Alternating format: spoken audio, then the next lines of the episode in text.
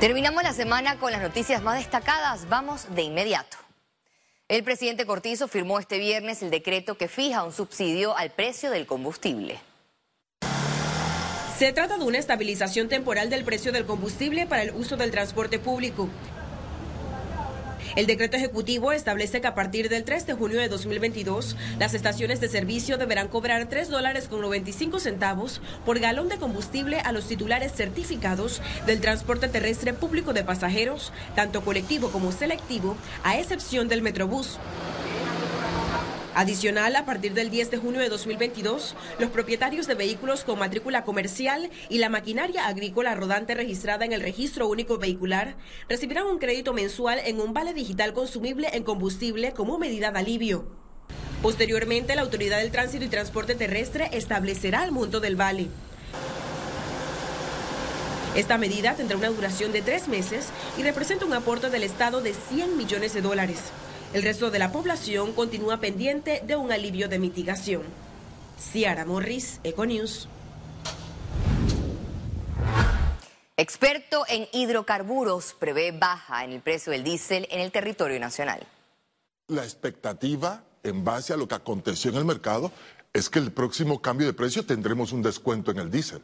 Un descuento mucho más positivo que si hubieran sido los 25 centavos de, del impuesto que pagamos y que se va al subsidio del tanque de gas de 25 libras.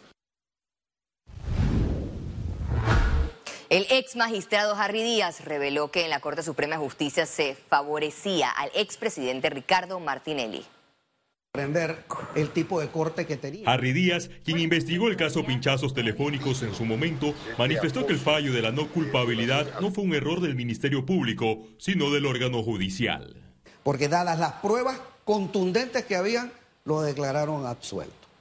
Entonces, ¿cómo es posible? Entonces, como, como ya lo veríamos diciendo, si la única prueba que existiera es que yo lo vi que usted hizo algo, eso es, eso es un delito de infragrancia.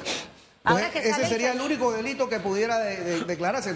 Para Díaz, el sistema de justicia tendrá un cambio positivo con la salida del magistrado José Ayuprado. Porque, porque era notorio el apoyo que le daba a Ayuprado al tema de Martinelli. Siempre querían, él y Fábrega y todos los que lo estaban acompañando a él, siempre le querían archivar los expedientes a Martinelli. Pero solamente queda Ayú. Sola, no, pero bueno, es que Ayú tuvo el refuerzo, ¿ok? Por una mala escocencia que lo hizo el, expresidente Varela y que él mismo reconoció cuando nombró a Russo y Sedalice, ¿ok? Esa fue una equivocación. Pero ellos mismos lo reconocieron públicamente. ¿Y usted qué piensa? Que definitivamente fue así. Es que el tema es con Sedalice, que Sedalice entró a ser el, el perro guardián de Ayú Prado. Con relación a las coimas de Brecht, espera que el Ministerio Público actúe de oficio luego de darse a conocer que en la audiencia donde condenaron a los hermanos Martinelli Linares en Estados Unidos, se señaló al expresidente Ricardo Martinelli como una figura influyente en la trama de lavado de activos. No solamente es el beneficiario, es el autor intelectual, porque los, los hijos de este señor, que son testigos contundentes, no, son, no se trata de cualquier testigo, se trata de los hijos, han señalado expresamente que hicieron este trabajo por eh, indicaciones del padre. Así que lo que están señalando es el autor intelectual de esto es su padre. A juicio del ex integrante de la Corte Suprema de Justicia, Panamá no tiene autoridad moral para cuestionar los 36 meses de condena de los hermanos Martinelli Linares. Félix Antonio Chávez, Econius. El movimiento Otro Camino presentó solicitud formal ante el Tribunal Electoral para ser reconocidos como partido político. Lombana fue acompañado por miembros de la recién electa Junta Directiva Nacional. El Tribunal Electoral tiene 30 días para realizar la certificación. Nosotros no tenemos ninguna duda de que hemos cumplido con todos los requisitos que exige la ley y que en 30 días o menos el movimiento Otro Camino será ya formalmente un partido y eso dará paso a nuestras próximas actividades de acuerdo al calendario electoral del 2024. Este viernes fue el último día de audiencia contra los 15 diputados disidentes de Cambio Democrático.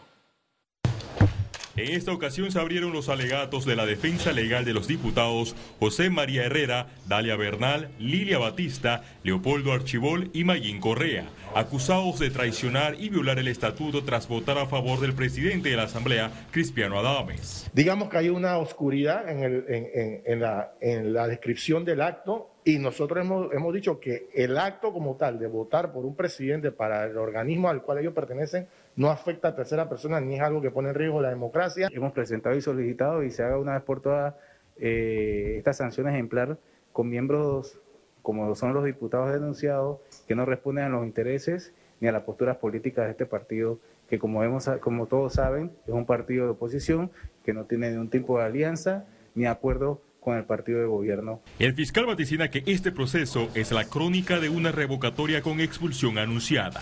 Yo creo que los elementos y, los aportes que hemos presentado como parte de la Fiscalía General del Partido son suficientes, son contundentes y no me cabe la menor duda que en los próximos días, creo que antes del término, el tribunal se siente en la capacidad de poder fallar a favor de lo que hemos presentado y solicitado. Este proceso se, se, se torna en base a la revocatoria de mandato, pero ese mandato a los diputados fue dado por, por los electores del circuito de cada uno en el ejercicio más puro de la democracia, que es la votación.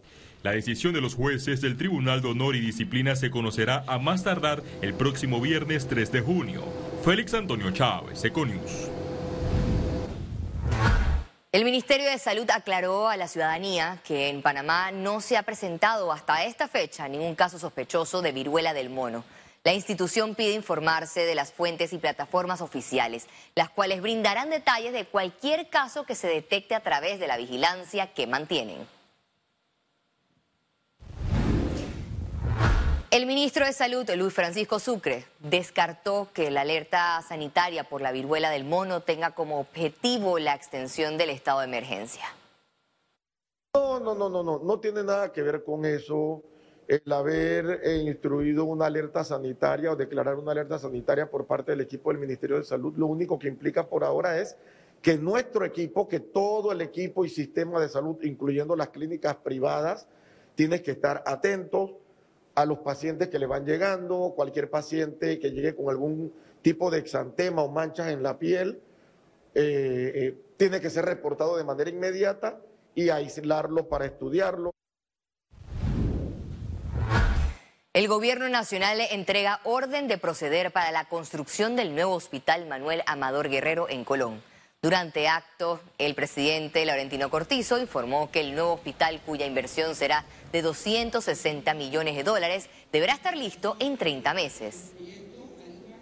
Los colonenses saben que esta obra de vital importancia para la atención de salud fue iniciada en octubre del 2010, es decir, hace casi 12 años. Nosotros recibimos un avance en, documentación de 44%. Hoy por hoy partimos de un alrededor de un 15% de la obra para reiniciarla. Mitradel cuestionó las protestas en la provincia de Colón a pesar de cumplir con la mayoría de las peticiones. Existe un principio en materia de negociación y diálogo que cuando se avanza en una mesa o cuando se cumplen compromisos, no se va a una paralización. Y básicamente te explico los compromisos que hemos cumplido, que el señor Boitier, con mucho respeto, no ha querido reconocer y aceptar. El tema del combustible, se congeló el precio del combustible en 3.95 como se solicitó. El tema de la terminal, se acoge la carta o la solicitud de aceptar las propuestas de la ubicación terminal. Economía. El ex administrador del Canal de Panamá, Jorge Luis Quijano, pidió transparencia en la asignación de la concesión portuaria en Colón. La reacción del ingeniero se dio luego que las empresas No Dark y MSC anunciaron en el foro Bloomer una alianza para construir en Colón una terminal portuaria bajo una inversión de 1.2 mil millones de dólares. Nada más que me llamó la atención de que fue una sorpresa porque eh, en septiembre del año pasado la AMP dijo que había cancelado la concesión y ahora pues veo que en verdad simplemente lo que se ha hecho es traspasar la concesión, o sea, por lo menos el acuerdo es traspasar la concesión. La forma que yo lo haría es simplemente abrirlo a, una competencia sana entre posibles interesados en ese puerto. El Ministerio de Trabajo ayudará a trabajadores informales a formalizar negocios. Formalizarse es legalizar su empresa, pagar impuestos y ser contribuyentes de la Caja del Seguro Social, porque eso es lo que transforma el trabajo informal en trabajo decente. Cotizar en la Caja del Seguro Social, garantizar que de alguna forma, así sea con un trabajo voluntario, eh, perdón, con un seguro voluntario, los trabajadores y trabajadoras puedan asegurar a sus hijos, tener acceso a medicinas, cobertura en caso de algún accidente. Desde el 30 de mayo, el Metro de Panamá habilitará el intercambiador de buses en la estación Nuevo Tocumen. Este intercambiador de la línea 2 del metro beneficiará a cerca de 10.000 usuarios que se movilizan en esta estación y requieren un servicio integral entre el tren y el metrobús.